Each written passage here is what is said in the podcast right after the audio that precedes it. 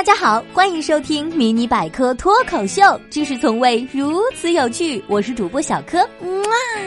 今天来和大家分享的是，为什么我们会觉得自己的照片丑？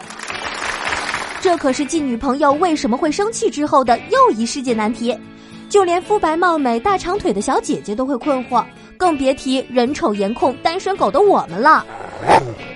咱不说别人，就说我自己。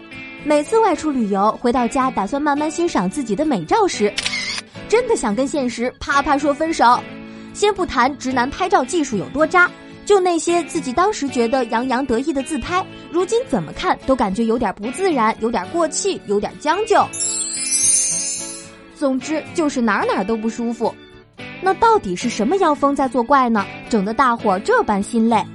说实话，这还真不怪人家网红 APP 扛不起美颜大旗。我们要知道，我们对自己照片的认知与其他人是不同的，这要从感知学中来说这个问题。请各位支棱好耳朵，及时更新知识，可别掉线哦。其实，我们对事物的认知基本是从记忆中得来的。请你扫一眼肯德基的 logo，你就会马上知道它具体是什么样子，因为之前你已经看过很多次了。我们从记忆中已经提取出了肯德基老头的形象。举个例子，不是打广告哦。那我们是如何感知自己的呢？没错，是镜子。其实啊，镜子相当于一个人的视野，而你是这个世界上唯一一个拥有这种视野的人。因此，这个时候，不论什么人拿相机捕捉你，和你自己的视野永远不可能相同。妈耶！原来以为这个世界上没有丑女人，只有懒女人。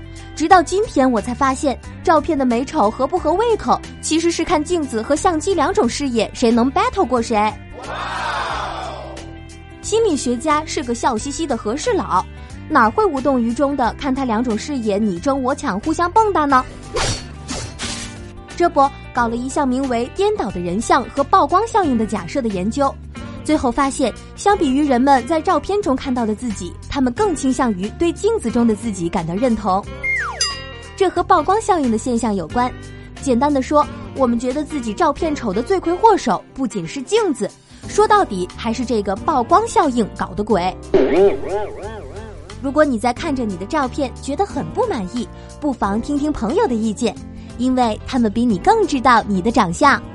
好啦，今天的节目就到这里了。今日互动话题：你觉得会把自己照片设为屏保的人有怎样的性格特点呢？评论区留言等你哦。